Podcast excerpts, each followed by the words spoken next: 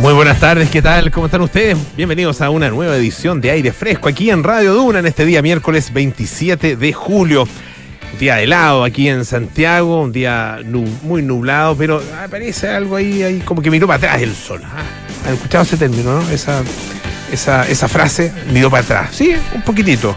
No demasiado, pero sí como que algo aparece ahí. Bueno, eh, estamos aquí en Santiago en 89.7, 104.1 Valparaíso, 90.1 en Concepción, 99.7 en Puerto Montt. Estamos también en el canal 665 de BTR. Pueden utilizar nuestra aplicación Radio Duna. De nos escuchan en el lugar donde se encuentren. Y también pueden entrar a duna.cl, donde está absolutamente toda nuestra programación. Está la música de Radio Duna, están las noticias actualizadas permanentemente y también nuestros podcasts. Lo mismo que en Apple Podcast, Spotify y las principales plataformas de podcast. Hoy día tenemos eh, nuestra sección Sabores Frescos con eh, Alejandra Mulé en algunos minutos más. Y también vamos a tener eh, como invitada a una destacadísima escritora chilena eh, quien eh, acaba de publicar un, eh, un, nuevo libro. Ella es autora de algunos libros que probablemente ustedes conocen perfectamente, como El revés del alma, el primero que ella publicó, La mujer de mi vida, Nadar desnudas, Contigo en la distancia, y otra serie de publicaciones. Y ahora está presentando La naturaleza del deseo una historia de una historia de amantes. Ah, eh, una historia de amantes muy apasionada, muy sensual también. Eh, y muy interesante de, leer, así que estaremos con Carla Gelfenbein en algunos minutos más aquí en Aire Fresco.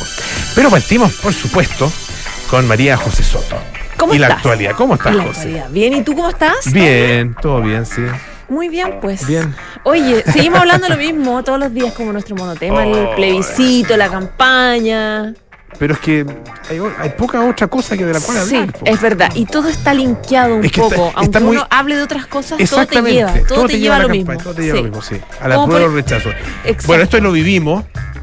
Lo vivimos el año 88. Ya. Ah, ¿verdad? Eh, plebiscito. Sí, pues to- todo, todo, o sea, el año 88, cualquier, todo, cualquier tema, uno respiraba y te- eso te llevaba a hablar o del sí o del no. Claro, pero ahí la cosa estaba más efervescente, Sí, pero sí, porque no, ya se jugaba la vida ahí en ese minuto. Sí, sí, sí, claro. Sí, muy Era otro, interesante. otra, otro, otra coyuntura Claro. y por lo mismo otra dinámica. Claro, exactamente. Oye, pero acá en este caso, cuando yo te digo que está linkeado, cuando digo que todo, está realmente todo. Porque hoy día, por ejemplo, el presidente Gabriel Boric, que hemos hablado harto de él, de la eh, eh, cantidad importante de actividades públicas que está teniendo, pautas que está teniendo diariamente. Oye, él y los ministros, ¿ah? y sus ministros están no todos. ya, lo, cortos. ya lo dijo en algún minuto el ministro, su- el presidente a sus ministros, los quiero todos en la calle. En cualquier minuto se viene conferencia de prensa del ministro de Bienes Nacionales o ministra. Claro, me ministro de Bienes Nacionales. Claro, exactamente. ministro o. Todos tienen algo que hacer y todos tienen una forma de linkearlo a la prueba o el rechazo, la verdad. Eh, por lo menos ese ha sido también el tono de el, presidente Gabriel Boric, que hoy lo que hizo fue anunciar una muy buena noticia que tiene que ver con, de hecho lo hizo eh, en materia de salud pública, lo hizo junto a la ministra de Salud, que es María Begoña Yarza, eh, anunció el programa Copago Cero que beneficia a todos los usuarios, o a los usuarios, digamos, del Fondo Nacional de Salud. Eh, eh, en concreto, la medida va a permitir que eh, cerca de 5 millones, un poco más de personas que pertenecen a FONASA en sus tramos C y D, que sean menores de 60, que no tengan costos asociados eh, a su atención pública a partir del mes de septiembre. Es una noticia eh, súper importante porque va, a, va a generar que la gente no siga pagando algún Claro. costo asociado. Hoy día tiene, claro, eso- esos tramos de FONASA pagan un 10% en el caso del tramo C y un Exacto. 20% en el caso del tramo D. Y hoy día eso se elimina. El A Se y B elimina. no pagan. Eh, es 100% gratuito. eso. Solo, solo como un barniz, así como un contexto. Eh, FONASA se organiza con tramos que son A, B, C y D que tiene que ver con los ingresos mensuales. Y este orden es el que define el copago. El copago es el monto a pagar al momento de recibir las atenciones de, de salud en el sistema público, estamos hablando. Y los dos primeros, el A y B, reciben bonificaciones del 100% de las atenciones de salud. eh, em, eh, y estos grupos tienen, por lo tanto, un copago del 0%. Y por otro lado, el C y D tenían una bonificación del 90 y el 80% respectivamente, es decir, pagan el 10 y el 20%. Por lo tanto, esta noticia eh, genera que ya no existe este tema del copago en la atención de FONASA, digamos, en, el sistema público. Eh, habló el presidente en esta actividad que yo te decía que estaba junto a la ministra, él lo hizo en el Hospital Clínico Félix Bulnes, dijo que la idea es que se busque un sistema que funcione en base a ciudadanos, no en base a las necesidades, o sea, en base a ciudadanos y a las necesidades de las personas y no al tamaño de la billetera de cada uno, dijo el presidente.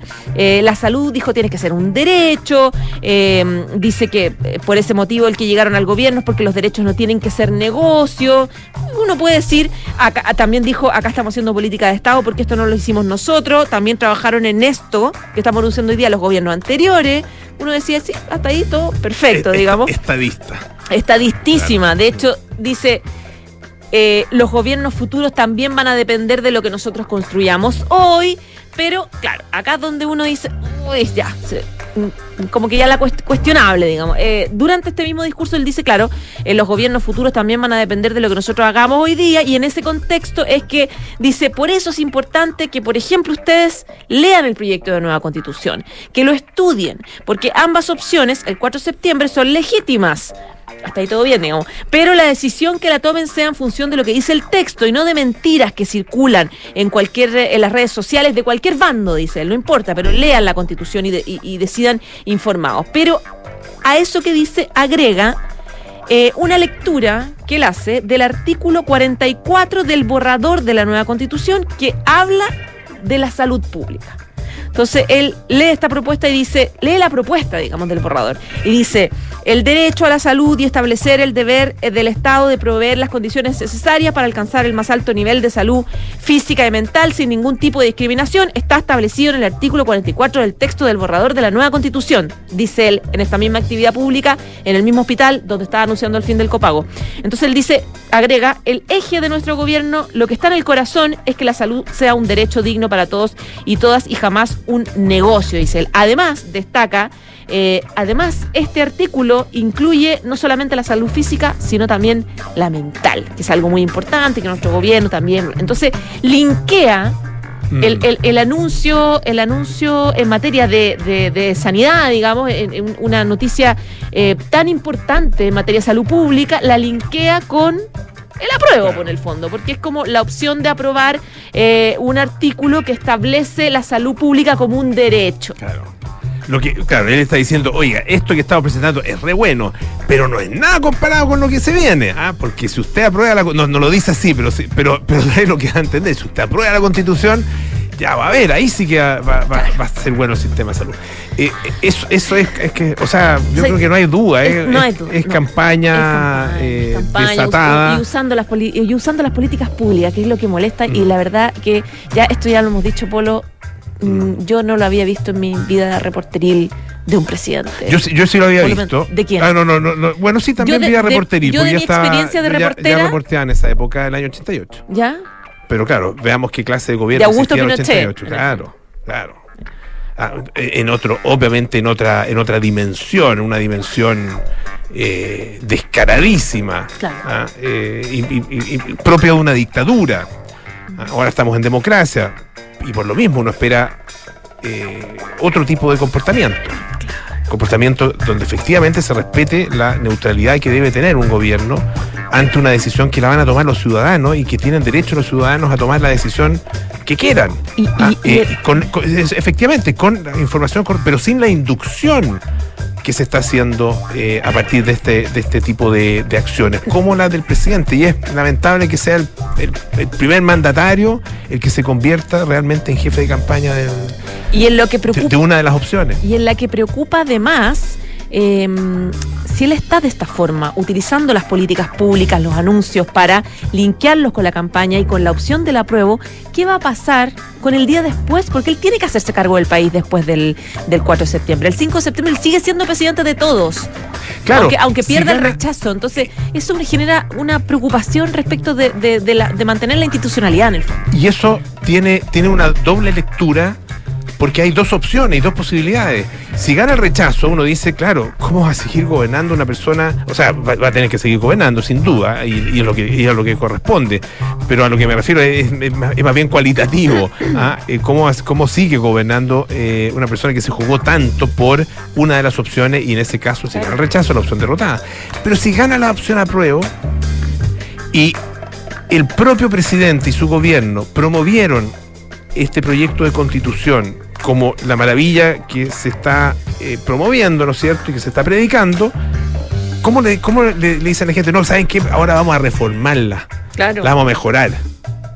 Pero si no era, si era- no era tan buena, ay, ¿qué, qué- qué va a mejorar? Exacto. Queda, queda, queda preso. Queda Ah, preso. Queda preso. Y, y, y- y aquí hay una cuestión que, que uno también tiene que mirar en el largo plazo, eh, porque eh, en el futuro va a haber reelección. Reelección inmediata. Eso Si es, que, si es que se eso- aprueba la esto es- constitución. Esto es, un approach muy Claro. peligroso de lo que Y- puede ser la reelección. Imagínense un gobierno de cuatro años, como ocurre, por ejemplo, en Estados Unidos. Ah, eh, pero claro, es otro, es otro tipo de organización política, otro tipo de, de sistema político, un sistema federal, ah, donde la- la- muchas de las decisiones dependen de los estados y no del de, eh, el gobierno central. Acá todo depende del gobierno central. Entonces un gobierno, un gobierno que eh, en los primeros cuatro años se va a dedicar a hacer campaña para seguir otros cuatro años más. O sea, acá, acá tenemos una, una, una, es preocupante. un asomo a lo que de podría, lo que ser, lo que podría ser la, la reelección inmediata de, los Claro. de los presidentes. Sí, bien, bueno, razón por la cual uno ve que, por ejemplo, partidos como el, eh, socialista o en el PPD, que son partidos finalmente oficialistas, plantean como parte de las reformas que tiene que haber a este borrador el evitar que, que sea la reelección inmediata de los presidentes, que sigamos saltándonos, digamos, eh, una administración para que el mismo presidente pueda eh, competir. Porque efectivamente se utiliza, es muy difícil controlar el manejo del uso del aparato del Estado para hacer campaña. Es muy difícil controlarlo. Lo estamos viendo Claro. todos los días. Ya pues José, Ya pues. muchísimas gracias. Un ¿ah? abrazo, chao, chao. Oye, eh, hay una, esto nos vamos a cambiar de país, de temática, de todo. Eh, vamos a hablar del K2. El K2 es un monte del Himalaya que queda en Pakistán, eh, al cual se accede, digamos, desde Pakistán, que tiene 8.611 metros, unos 200 y algo metros más bajo que el Everest, que tiene 8.800 y algo. Eh, y claro, es, un, es eh, un monte tremendamente difícil de escalar. Ah, de hecho, recuerdo el, el equipo de Rodrigo Jordán, que en su minuto escaló el K2. Ah, y fue una tremenda hazaña lo que, lo que ellos lograron. Bueno, el punto es que hasta ahora eh, esto era, era una cosa no solo muy riesgosa, sino que una hazaña que muy pocos hacían. Pero Claro, la conquista de todas estas cimas, de las más altas del mundo, ha empezado a hacerse cada vez más masivo, eh, o más masiva. Eh, y hay muchos que lo que hacen básicamente es contratar una, un- una, una expedición o, ser- o- contratar el ser parte de una expedición ah, que no es que te lleven, porque finalmente es uno el que tiene que caminar y es uno el que tiene que respirar ese aire con tan poco oxígeno. Así que no es que, no es que esto tenga poco mérito, tiene mérito, pero claro, eh, son eh, expediciones que, que tienen un componente turístico, particularmente las que llegan al, al Everest. Ah, turístico en, el sentido de eh, estar y- y- e ir a un lugar ah, eh, que es nada, que se te, se te- simplemente se te ocurre eh, e ir y no, y no como parte del desarrollo de un, de un determinado deporte. Ah, A eso, a eso me refiero. Bueno, el punto es que se viralizó hace poquito un, eh, un- video de un, un escalador nepalí que mostraba un, eh, un atasco, tal como ese que vimos hace algunos años, no sé si fue 2010, 2020 o 2019. Eh, ¿Se acuerdan ustedes eh, esa fila larga que había ahí en uno de los, de los eh, desfiladeros ah, de acceso al, a la cumbre del Everest? Bueno, ahora se ha producido eso en el K2. y dice eh, Everest Today, que es un portal que cubre la información del Himalaya, y comentó que en ese lugar, justamente donde tomó la foto este nepalí, eh, es uno de los puntos más complejos del ascenso, y en ese lugar, dice, pasas varias horas debajo de un acantilado de hielo gigante, en una posición expuesta a más de 8.200 metros de altitud un tercio, con un tercio de los niveles normales de oxígeno y sabiendo que muchas personas se resbalaron y cayeron desde aquí. Fíjense que eh, la última cifra oficial em, indica que en, su historia, en la historia conocida, apenas 377 personas habían coronado el K2. Pero claro, el negocio de la escalada lo ha cambiado todo. En un solo día se contabilizaron 145 cimas. 145 cumbres, imagínense, lo que supone que es un 40% de los ascensos realizados desde que hay registros. Em, son además a estas 145 más personas que en llegar a la cumbre del K2 que eh, en los 42 años que pasaron desde el primer ascenso hasta 1954. O sea, perdón, que, fue en 1954 el primer ascenso hasta el año 1996. Em, dice una, una nota bien interesante del diario ABC de España que todo esto y la realidad del K2 se vio alterada cuando un grupo de nepaleses eh, vio acá una oportunidad de negocio. ¿ah? Eh, Nirmal Purya y eh, Mingma G ¿ah? son dos de los alpinistas responsables de los ascensos masivos que se están produciendo en estos últimos días. Em, incluso uno de ellos, ¿ah? el primero que mencionaba, Nirmal Purya, em, se enorgullece en las, en las redes sociales y se jacta de haber llevado a 33 de sus clientes a la cima en un mismo día a través de una a través de su empresa de expediciones que se llama Elite Expert. Ah, em, bueno, dice que están trabajando además en el caso tanto compañías locales como agencias de Nepal, guías occidentales, y esto es, claro, un eh, cambio radical en el modelo ah, que se empieza a acercar em, hacia el modelo del Everest. Ah, eh, técnicamente más difícil el K2, eso es lo que dicen los expertos. Em, y de hecho, el 20% de los que ha intentado subir ha fallecido. Oye, y en otra, en otra eh, información que, es eh, interesante e importante también de destacar, em, no sé si recuerdan el nombre de eh, James Lovelock. James Lovelock es, era un científico, inventor, escritor ah, británico que planteó lo que se conoce como la teoría Gaia. Ah, recuerdan ustedes, a lo mejor han, oído hablar de la teoría Gaia. ¿A qué se refiere esta, esta teoría? Ah, eh, él lo que propuso ah, es que la Tierra, eh, nuestro planeta, es un sistema, eh, una especie de sistema vivo, como un ser vivo que es capaz de regular, autorregularse para mantener su estabilidad y lograr su supervivencia. Ah, y mm, es, eh, claro, es un sistema que a partir de esta visión, ¿no es cierto?, hoy día estaría eh, bastante complicado, gravemente enfermo. Ah, eh, y esa enfermedad tiene un origen que es un virus, ah, un virus que se llama ser humano. hemos afectado, hemos afectado, si uno mira, si uno mira eh, no solo el planeta, sino que también fuera de nuestro planeta, eh, hemos tenido interferencia como seres humanos desde lo más alto a lo que podamos llegar, digamos, con la cantidad de basura espacial que existe. Se calcula que son pueden, pueden perfectamente llegar a ser un millón de objetos eh, que están mayores a un, a un centímetro, digamos, de tamaño, ah, mayor a un centímetro, alrededor de un millón de objetos ah, que, pueden estar circulando, ah, eh, orbitando la Tierra. Desde ahí, hemos contaminado sin duda el espacio, hasta lo más profundo de lo que somos capaces de llegar con, eh, bueno, con contaminación de las aguas, de las napas subterráneas, ah, em, lo, que implica ah, en términos también de destrucción de, o de afectación de ecosistemas en la industria petrolera, minera, ah, bueno, etcétera, etcétera. Em, este virus, el, virus del ser humano claramente le ha afectado a la Tierra eh, si la miramos como un, eh, un ser vivo. Em, él, eh, James Lovelock, era, em, vivía en, em, en Cornwall, ah, allá en, en, Gran Bretaña, y bueno, fallece justo, justo el día de ayer, eh, cuando cumplía los 103 años de edad.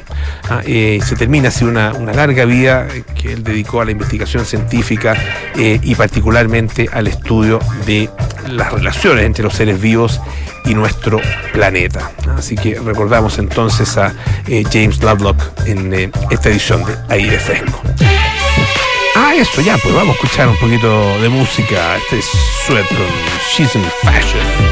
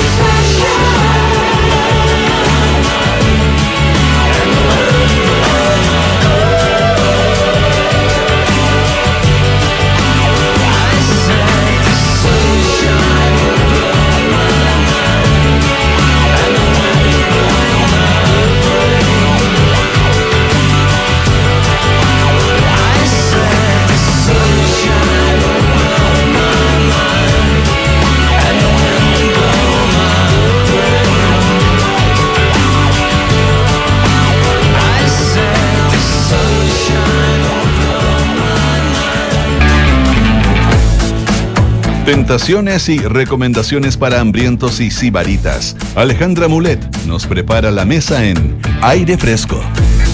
Hora de sabores frescos aquí en nuestro programa. Como todos los días miércoles nos juntamos con Alejandra Mulé para que nos cuente algunas novedades interesantes que hay en el mundo de la gastronomía. ¿Cómo estás, Ale? ¿Qué tal?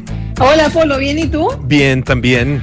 Muy Qué bien. bueno. Bueno, como todas las semanas, hoy día les traigo tres datos imperdibles. Eh, quería partir recomendándoles Auguri Milano, una nueva heladería italiana, pero que es más que una heladería porque también tienen pastelería propia hecha eh, por ellos mismos, bollería, ensalada, sándwich eh, y un plato de pasta eh, diario con la idea de que uno pueda ir a almorzar, por ejemplo, tienen un menú también, la verdad que es muy rico, helados artesanales hechos como se fabrican en Italia, de verdad. Sus dueños vivieron un tiempo en Italia, entonces tienen la receta eh, original, vivieron en Milán, así que tienen la, receta original de los helados eh, con la técnica del norte de Italia. Las presentaciones son muy bonitas. Eh, tienen dos locales, Auguri Milano está en Nueva Costanera 4021, local 3, y en Providencia también en la calle Pocuro, esquina República de Honduras, frente al Club Providencia. La verdad que es muy rico, eh, distinto, aparte que los, lo- los locales están muy lindos decorados, tienen eh, mucha ambientación bien entretenida. eh, y los helados son ricos, usan buenos cacaos, por ejemplo, para los helados de chocolate. Tienen muchos helados veganos. Tiene buena de cara, no- está- estoy aquí mirando la página web. tiene buena- además que muestran parte del proceso de, de, mm, fabricación, digamos, de los helados. Ah, eh, aparecen ahí los pistachos, las mandarinas, los... exquisito. sí. Me, me contaba el dueño que todo lo que son de frutos secos, pistachos, maní, etcétera, eh, hacen todo el proceso desde cero. Entonces convierten los frutos secos en mantequilla de maní, por ejemplo, de pistacho, y ahí los siguen mezclando hasta lograr el helado sin necesidad de incorporarle materia grasa, que se agradece un montón, sobre todo para la gente que es vegana y- o los que son intolerantes, por ejemplo, también no meterle más grasa a un producto que de por sí tiene sus propios aceites. Eh. Súper entretenido, tienen abiertos de lunes a domingo, los dos locales, eh, y sábados y domingos tienen brunch de 11 a 3 de la tarde, y el brunch incluye un surtido de brusquetas, café, jugo y una tarta con un helado a elección. Así que un súper rico panorama eh, para los días sábado y domingo. Y también tienen menú a la hora del almuerzo, que es una entrada, un fondo, agua, helado o café. Así que una muy rica opción ahí en Nueva Costanera o en Pocuro, Auguri Milano. Los pueden seguir en Instagram, arroba Auguri Milano. Y además tienen página web y tienen venta de sus productos también con delivery. Así que si no quieren salir por el frío, tienen la opción de pedir a domicilio. Excelente. Eh, por otro lado, quería recomendarles, eh, ¿tú conoces el Dulce Patria? Eh, un eh, sí, sí, sí, sí, sí, sí, que es un postre. Un postre Ajá, tradicional, postre tradicional chileno, de sí. la repostería chilena, exacto, que es hecho en base a almendras. Eh, si tú lo pruebas, eh, bueno, es muy suave, cremoso, tiene un color amarillo, bueno, obviamente tiene un poco de huevo para lograr la, la textura y tiene sabor amarillo. La verdad que es muy, muy rico. Es un postre, yo siento que es un lujo tenerlo en la casa de uno y poder compartirlo con la gente que no lo conoce. Es un postre que tiene cientos de años, esto viene de la familia Lillo, del Claro. mismísimo Eusebio Lillo. Ujú. Eh, la verdad que vale la pena probarlo si no lo han probado, sobre todo que ya pronto se viene nuestro mes patrio. Es un postre para mí que no puede faltar en la mesa en nuestras fiestas patrias. Eh, ideal, es cremoso, es como que uno sirviera una especie de crema de vainilla, una, mm, una pastelera, por decirlo así. Se le puede agregar un poquito de crema batida o simplemente crema, como para bajarle un poquito el dulzor. Y la verdad que queda muy rico. Tienen también venta directa en su página web eh, que es dulcepatria.cl y también los pueden seguir en Instagram, arroba dulcepatriachile. Ahí cuentan la historia, eh, está mm, el señor que los vende, que tiene es pariente de Sí, pues Juan Carlos Lillo. Lillo. Estu- tú sabes que estuvimos con él. Ah, Estuvimos mira. con él acá en el, en el programa hace algunos, o sea, no recuerdo exactamente el año. Eh, él es bisnieto de Eusebio. Lillo ah, eh, y obviamente que cuenta con una con un conocimiento por un lado y también con una pasión tremenda la historia de, de este postre que, claro, sigue eh, eh, fabricando y comercializando su propia familia. Así que muy Sí, interesante. la- y la verdad que no han perdido como el hilo desde aquella época. Yo lo, también lo conozco hace muchísimos años. A todas las ferias gastronómicas iba eh, y ahora se ha ido actualizando con su Instagram, con la página web. Así que la verdad, si no han probado este postre, se los recomiendo probarlo. Eh, es un sabor eh, como clásico de la cocina de antaño, que Ujú. vale la pena rescatarlo y que nuestros niños, las nuevas generaciones lo prueben. Así que Dulce Patria, para que lo sigan y lo busquen y lo prueben. Y Perfecto. por último, Ujú. Polo, quería recomendarles el restaurante eh, Bistro del Hotel Doubletree, que está en Avenida Itacura 2727 Las Condes. Eh, el Cube, que es como el nombre nuevo que lo pusieron ahora, es un restaurante bar, se come muy, muy rico, tiene muy buenos precios, está ahí en el corazón del barrio El Golf.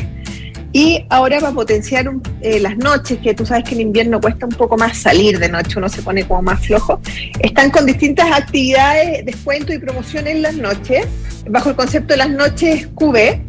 Y por ejemplo, los lunes, que uno conoce los lunes cuando se junta a comer o a tomar a veces eh, algún trago, qué sé yo, se conocía como la maldición gitana, ellos quieren dar vuelta esta, este concepto y los lunes tienen la bendición gitana especial para mujeres, eh, donde todos los tragos están eh, con unos súper buenos descuentos.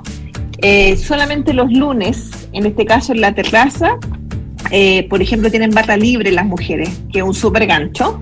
Y también hay otros días de la semana que tienen dos por uno en trago, atiendan hasta la una de la madrugada, así que la gente que está buscando eh, siempre como salir, pasarlo bien y obviamente aprovechar descuentos, promociones, en el Cotidian Bistro eh, lo pueden encontrar, los pueden seguir en sus redes sociales también, arroba Bistro.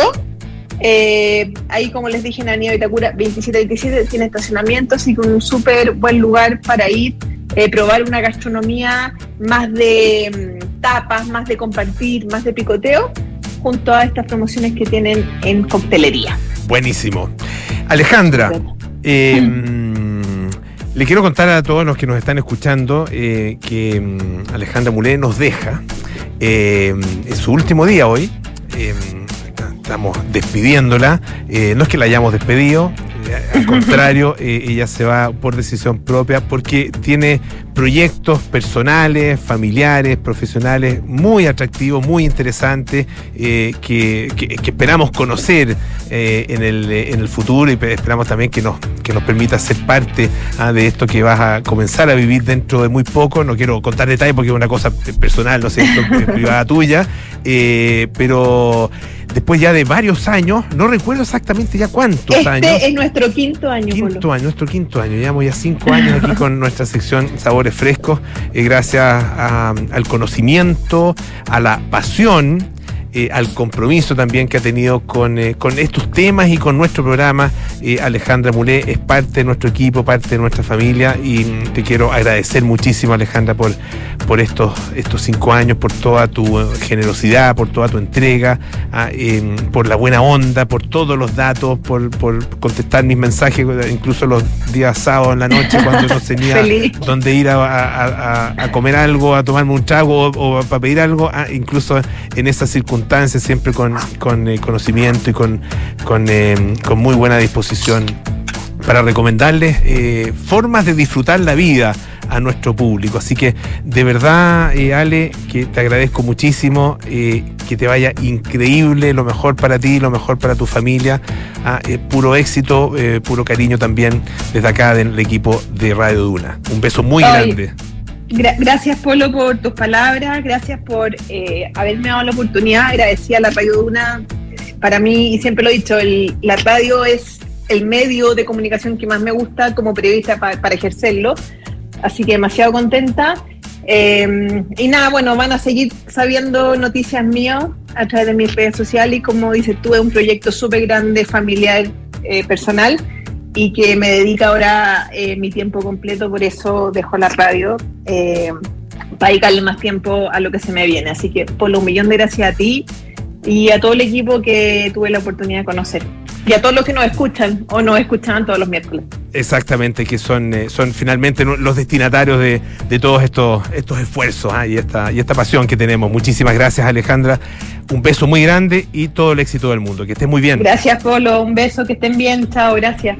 Bueno, despedimos a, a Alejandra Mulé, se nos va. eh, y vamos a tener algunas. Se vienen cositas, como dijo el, eh, el presidente también aquí en eh, Aire Fresco. Así que eh, ya, ya, ya van a ver ustedes.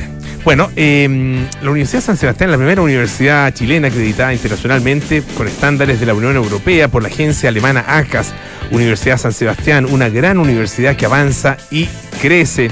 ¿Estás buscando casa o departamento para arrendar? ¿Y por qué no comprar en Inmobiliaria FG? Te entrega un apoyo de hasta el 10% del pie, un plan de pago a tu medida, entre muchos beneficios más. Descubre sus más de 25 proyectos a lo largo del país en inmobiliariafg.cl. Hacemos una pausa o vemos con más aire fresco. Esto es Radio Duna. En Parque del Recuerdo buscamos ser una mejor empresa para el mundo. Por eso, seguimos trabajando para cuidar nuestro medio ambiente. Desde el 2018, hemos aumentado en un 50% la reutilización o el reciclaje de nuestros residuos. Además, fuimos el primer parque cementerio del mundo en medir y gestionar nuestra huella de carbono. Gracias a acciones como esta, logramos nuestra cuarta certificación como Empresa B. Conoce más en parquedelrecuerdo.cl.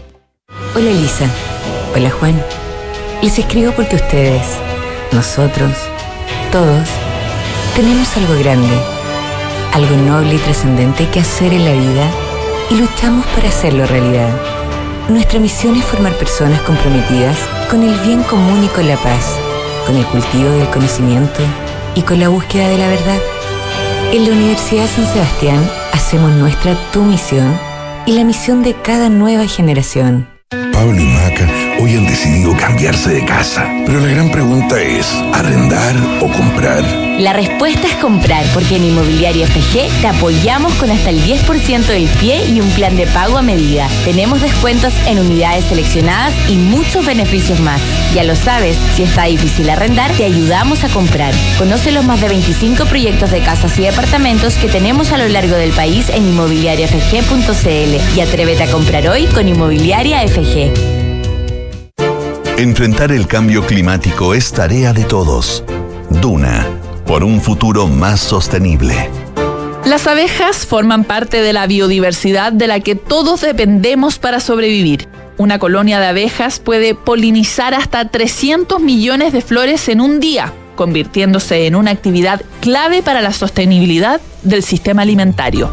Gracias a la tecnología, hoy podemos cuidar a las abejas. La startup israelí BeeWise ha unido la robótica, la inteligencia artificial con el Big Data para crear colmenas inteligentes denominadas Bee Home y que recurren a la automatización para reducir la mortalidad de esta especie. Esta tecnología permite monitorear la temperatura y humedad de las colmenas artificiales, cosecha de miel automatizada y en caso de detectar parásitos o plagas, su sistema responde inmediatamente aplicando alguna solución programada, entre otros beneficios. Acciona, expertos en el desarrollo de infraestructuras sostenibles para recuperar el planeta. Descubre un ISAPRE donde cuidar tu salud es lo importante, porque esencial no es solo curar una enfermedad, es que busquemos juntos tu bienestar. Conoce Nueva ISAPRE Esencial de Grupo Alemana en www.somosesencial.cl. Hola papá. Aló, hija. ¿Ya llegaron a la playa? Seguimos en camino, ¿todo bien? Sí, es que vamos a salir con la Cami y quería preguntarte cómo se pone la alarma nueva. Es súper fácil. Ingresa a la app MyVerisur y pulsa el botón activar modo total. Buenísimo. Oye, ¿y van a salir solas? No, quédate tranquilo, vamos con Guardián Verisur. Ah, ya, pásenlo bien. Al contratar tu alarma Cero Visión, obtén el servicio Guardián Verisur. Al realizar un trayecto a solas, activa la función Acompáñame. Recibiremos señales periódicas con tu ubicación y en caso de no confirmar tu llegada, activamos el protocolo de emergencia. Activa Verisur, activa tu tranquilidad. Estás en aire fresco con Polo Ramírez.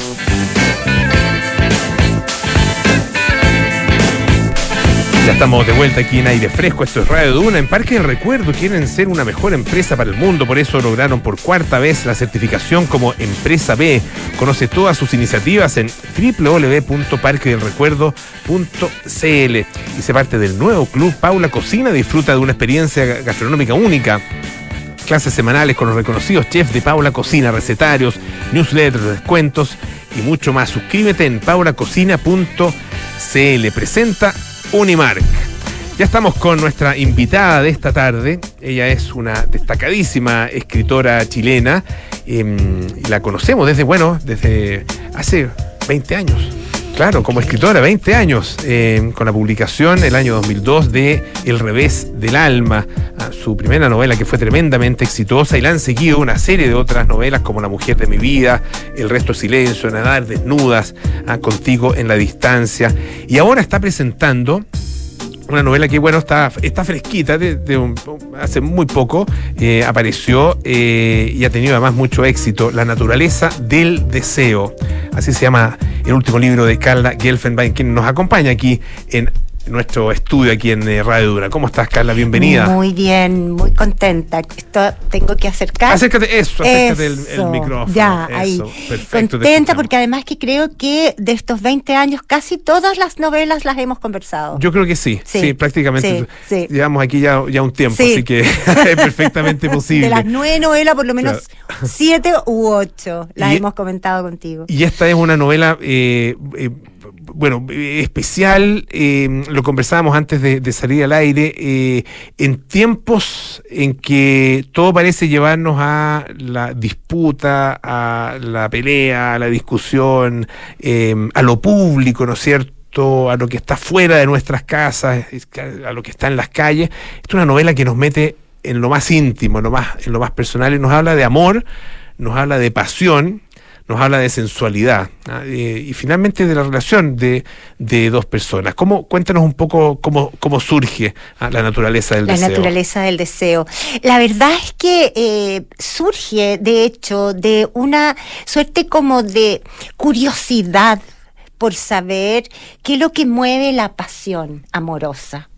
Porque esta es una novela de amor, pero de un amor pasional, porque hay muchas formas de amor, está el amor filial, el amor paternal, el amor ese tranqui- el amor tranquilo y, y- y- ya más adelante en la vida que surge esa, esas relaciones de compañerismo, pero yo estoy hablando en esta novela del amor pasional y, y yo quería saber un poco, investigar. Este- Esta es una novela que me tardé cinco años en escribir porque tiene mucha investigación, ¿no?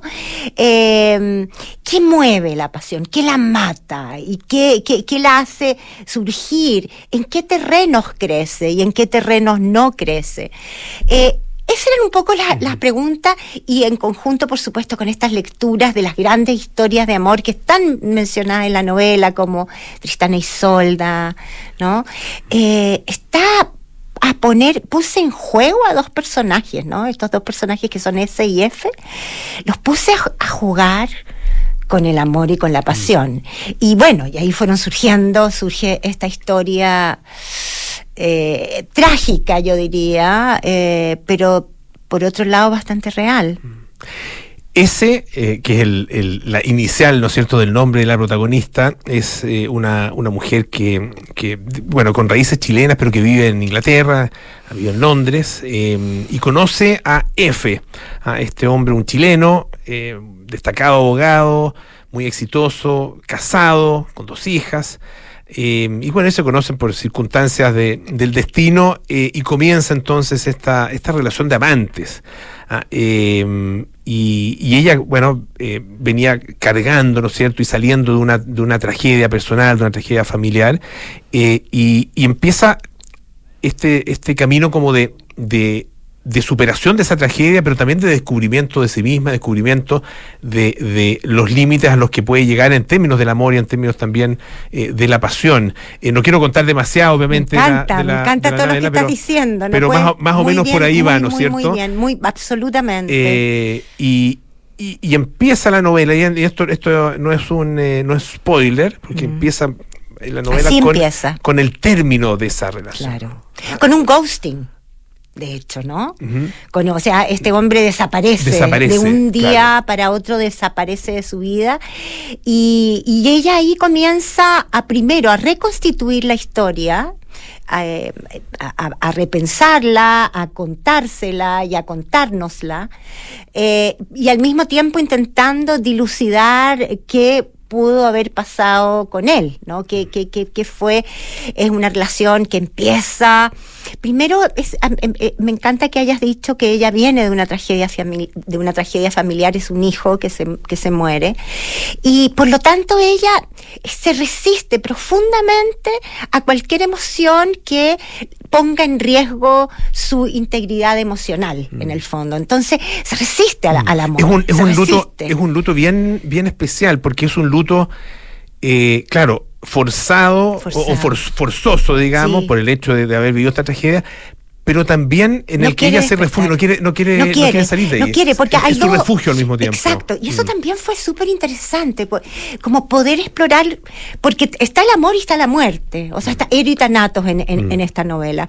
Y, y- y- me re- tuve que como explorar cuál podría ser una, porque mm, gracias a Dios no, no he pasado por esa experiencia, que creo que quizás puede ser una de las experiencias más límites que un padre o una madre puede vivir.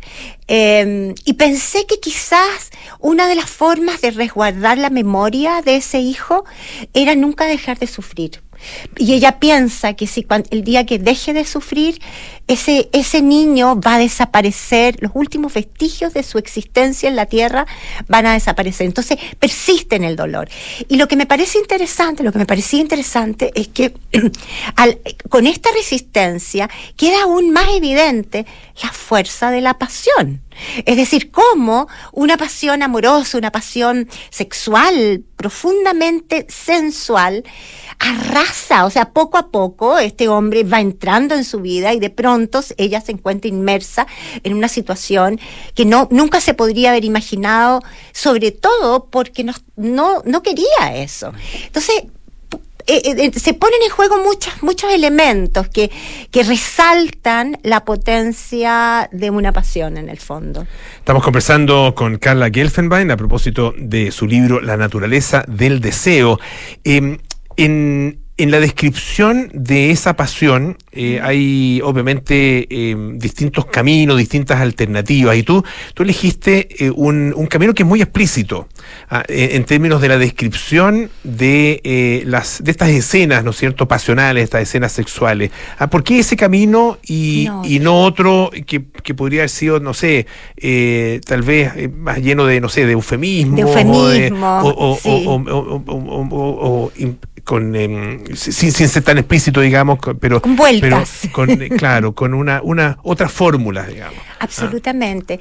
Y de hecho, no es la primera vez que yo toco el tema del Mm. amor. Yo creo que en todas mis novelas he tocado eh, desde el centro hasta lugares más tangenciales en la novela, pero siempre están en todas mis novelas el tema de las relaciones amorosas. Mm. Pero nunca había sido necesario eh, entrar de lleno en la, la descripción de dos cuerpos, ¿no? Mm. De dos cuerpos que se unen en, en esta, en esta furia sensual, digamos. Y, y simplemente no es que me haya dado eh, pudor, pero no era necesario. No era necesario en mis anteriores novelas. Pero ahora, si no entraba de lleno a a describir qué es lo que ocurría en estos dos personajes para que para, para justificar y para entender la fuerza de esa pasión, me era absolutamente necesario entrar ahí. Y si no, mejor que no escribía la novela. Habían dos posi- A ver, y los peligros eran gigantes, Polo. O sea, gigantes, y por eso yo creo que también me tardé tanto tiempo, porque no podía eludirlo. No podía eludirlo, estaba atrapada en eso, pero los peligros eran, por un lado, caerme en la vulgaridad, ¿no? Y los lugares comunes, porque al final el sexo es un lugar común, ¿no? Eh, y, y mantener mi voz literaria. eh, mantener eh, eh, ese tono que me ha acompañado a lo largo de las nueve novelas que tengo, pero al mismo tiempo no ser explícita. Claro. Entonces era muy difícil. Y a mí me gustan los desafíos literarios. O sea, yo creo que cada novela para mí ha sido un desafío desde la primera hasta, hasta ahora. Cada vez me planteo a- algún, algo, que, algo que tengo que atravesar literariamente, personalmente. eh, y aquí, claro, yo creo que el escollo que tenía que atravesar era este. No sé si lo atravesé, pero, pero bueno, pero ahí está. Eh, hay algo que se logra con toda claridad eh, y que es que eh, yo, yo lo, yo lo sentí así como uno de los de los elementos eh, eh, medulares de la novela que es eh, la eh, y en algún minuto aparece la palabra creo eh, que es la intimidad y la complicidad. Eh, ellos construyen un mundo que es solo para solo de ellos. Ah, eh, y uno es testigo ah, de, de ese, de alguna manera está metido también ahí y, y- y- y es capaz de observarlo, ¿no es cierto? Em, ¿Cómo, ¿Cómo ves eso un poco en, en- en- en las relaciones en general y también, bueno, mirá, obviamente desde la literatura, eh, la, la profundidad a la que pueden llegar efectivamente la- la- las relaciones?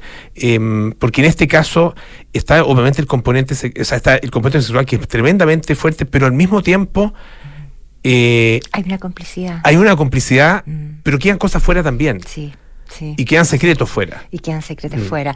Es súper interesante lo que estás planteando, Polo. Eh, no sé si voy a ser capaz de, de responder así con toda la profundidad que requiere tu pregunta, pero efectivamente eh, está la construcción de esa intimidad está la construcción de esa intimidad que es está completamente separada del mundo. Por eso ellos se llaman F y S, en el sentido que son todos los amantes y ningún amante, y las ciudades, porque ellos se encuentran, eh, para que les contemos a, a- Mm, a- así, a quienes eh, nos están escuchando. Y así, y así está narrado el libro, ¿no es ¿cierto? Exacto, De, ciudad en ciudad. de ciudad en ciudad. Ellos se- tienen, cada encuentro es una ciudad. Entonces va desde la ciudad 1 hasta la ciudad, hasta la última ciudad. Entonces son estas ciudades anónimas que actúan como telones de fondo en el cual en primer plano están ellos construyendo su intimidad. Y de pronto ella dice en la novela, eh, cambiamos de lugares, atravesamos mares para encontrarnos, uno desde, desde Europa, el otro desde Latinoamérica, pero al mismo tiempo siempre estamos en el mismo lugar, ese lugar que somos él y yo, y el uno para el otro. Entonces, ¿cómo eh, al final claro, construyen este pequeño mundo que me gusta cómo tú extrapolaste la pregunta y voy a tratar de llegar ahí en el, en el sentido de cuál es la necesidad, cuán importante es en cualquier relación eh, de pareja esa intimidad y yo diría toda. Es decir, esa posibilidad de construir un mundo propio, un mundo que de alguna manera no está apoyado, ni sustentado, ni mirado por el otro, sino que la mirada es de uno al otro, ¿no? Y eso creo que no ocurre con mucha frecuencia, porque estamos rodeados siempre de personas, estamos rodeados siempre de opiniones, estamos rodeados de observación, de, de- de- de- de esos ojos que nos observan y juzgan. Claro, tantas parejas, pe- perdón que te interrumpa Sí, porque, sí, no, porque es, sí, es- sí. es- claro, es muy cierto, parejas que de alguna manera eh, parecen eh, eh, provenir de eh, el impulso, no sé, de los padres, Mm. eh, parejas que se sostienen por el impulso de los hijos, eh, del ambiente social, del trabajo, del de- una serie de otros. de los acuerdos, de los acuerdos casi, de los acuerdos económicos, De los acuerdos sociales, de los acuerdos, incluso esas Claro. parejas nuevas. Ya estamos hablando, aquí estamos hablando de parejas más consolidadas, en las cuales hay unas cantidades de estructuras familiares, económicas que los atan, pero también en parejas nuevas está siempre ese, ese ojo observando. A mí me impresiona, por ejemplo, como, no sé, en Instagram, eh, estos Instagram de parejas. ¿no? De que, de que ya no son una persona, sino que son dos personas y que están mostrando su vida al otro y viviendo eh, esa relación que es íntima, eh, exponiéndola. No es que yo juzgue, está muy bien, o sea, no, no es que lo esté juzgando, me parece curioso y, me, y, y- y incluso me pregunto, ¿cómo resguardan ese espacio? Seguro que lo resguardan, no me cabe ninguna duda, pero ¿cómo lo hacen, no? Porque es tan frágil, ese espacio de intimidad es tan, tan inmensamente frágil y cada día más frágil. Y creo que es súper necesario. Hay una en, eh, en, en esto, cuando uno ve a los dos personajes, eh, tampoco quiero hacer spoiler, pero hay un, hay un desequilibrio en términos de la necesidad del otro. Eh, y, y- y te quería preguntar un poco por qué tu protagonista, esta mujer, eh, ¿por qué decidiste que fuera una mujer de alguna manera tan, tan sola? Tan frágil, tan sola. Mm, mm. Es que no sé, o sea, los personajes llegan, ¿ah? hay, hay una parte que, que es bastante misteriosa, que es bastante misteriosa en la construcción. Ella es un personaje que por un lado tiene frágil, pero por otro lado es muy fuerte porque es una mujer muy inteligente, es una mujer, y me gustaba también esa posibilidad de plantear un personaje que eh, está convencida de que la razón lo puede todo, es decir, el conocimiento, la razón, eh, el, el análisis intelectual sobre las cosas te permiten y te protegen de, de- de- de algo como una pasión arrasadora y no, y no te protegen. Eh, entonces ella es frágil, pero por otro lado no es tan frágil. O sea, es, es, es una mujer, mm, no es prototípica en el sentido de que tampoco es la superpoderosa que está plantada en la tierra con todo resuelto, pero tampoco es la mujer desprovista de instrumentos, está llena de instrumentos. Pero claro, los instrumentos no, no, no le sirven. Es que yo creo que ningún instrumento sirve. Ningún, ningún lugar en el cual estés emplazado, cuando llega esa pasión, nada te protege. Eso es lo que yo, esa es mi postura en esta novela. Bueno, y esa es la naturaleza del deseo. Ah, eh, justamente el nombre de esta novela de Carla Gelfenbein que nos ha acompañado esta tarde aquí en Aire Fresco. Carla, como siempre, un placer, muchísimas gracias y mucho éxito con el libro. ¿ah? Muchas gracias a ti. Esté muy bien. Bueno, ya nos vamos. Viene Cartas Notables con Bárbara Espejo, luego Nada Personal con Josefina Ríos y Matías del Río, Terapia Chilensis con María José Ochea, Arturo Fonten y Pablo Ortúzar, Sintonía Crónica Epitafios con Bárbara Espejo y Rodrigo Santa María. Nosotros nos juntamos mañana a las 6 de la tarde para más aire fresco. Que estén bien y sigan en compañía de Radio Duna. Chao.